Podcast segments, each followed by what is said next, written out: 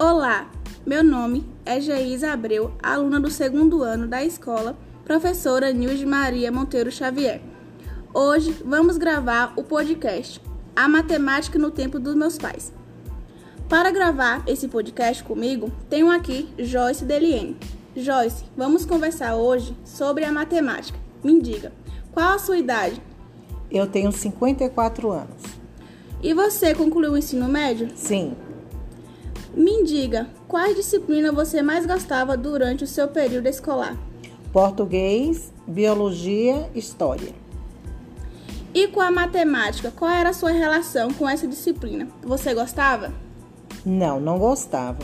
A minha relação era uma das piores possível. Inclusive, eu perdi um ano por conta da matemática.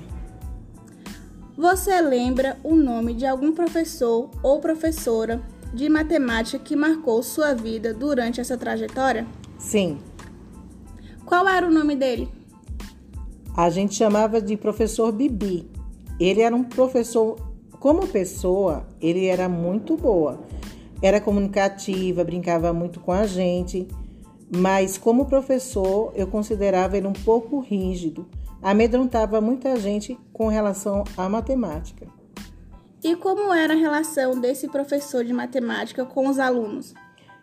Ele era muito assim, parceiro, companheiro, mas sempre tinha aquele limite, professor-aluno. Isso era com o colégio todo. Quais os métodos de ensino que ele utilizava para realizar suas aulas? Comumente, ele usava o quadro negro e o giz.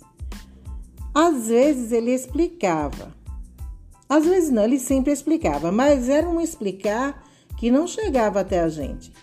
Os meninos que tinham sempre mais facilidade com, com a matemática pegavam logo, mas as meninas tinham muita dificuldade, a maioria das meninas da sala. E sempre a gente acaba, acabava sendo reprovada. E as explicações como eram? Eram boas explicações, mas é como eu falei, não chegava até o corpo da gente. Como eram as avaliações de matemática? Nós tínhamos duas avaliações. Uma era o teste, que era com é, cerca de 20 dias de aula, e depois a gente tinha as provas bimestrais.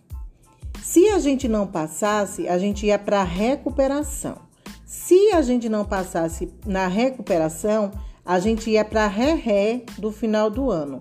O interessante é que você, se você perdesse nas quatro provas bimestrais de matemática, você faria no final do ano as quatro provas bimestrais com os conteúdos correspondentes a cada bimestre.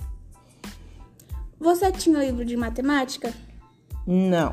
O livro de, de matemática era naquela época era muito difícil.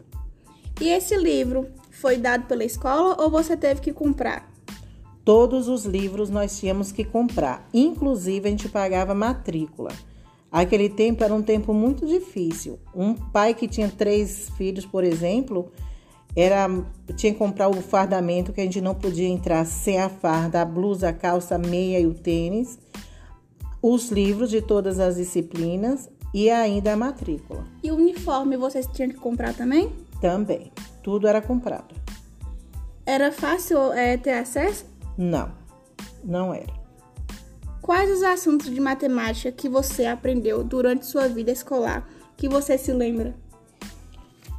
Eu me lembro todas todos os conteúdos de, de matemática eles vêm da, das quatro operações. Então, as quatro operações, se a gente garantisse bem, a gente ia, ia bem no restante.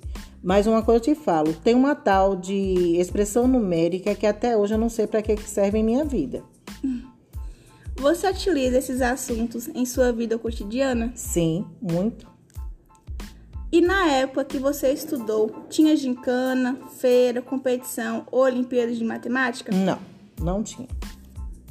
Agora, para finalizar o nosso podcast, qual a importância da matemática para você?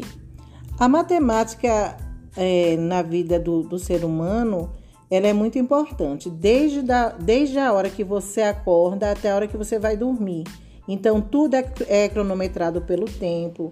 Depois, se você vai fazer uma comida, você tem as medidas. Se você vai no supermercado, você tem os preços, o preço de validade. Se você vai comprar uma roupa, você vê na questão do comprimento, da largura, do número, o sapato. Quando você vai para o celular, quase tudo você precisa de números. Tudo hoje na sua vida é, tem que ter uma senha, então a matemática está presente sempre no nosso dia a dia. Uhum. Obrigada, Joyce. Então, terminamos o nosso podcast por aqui. Obrigada por nos ouvir. Até mais. Hashtag a matemática no tempo dos meus pais.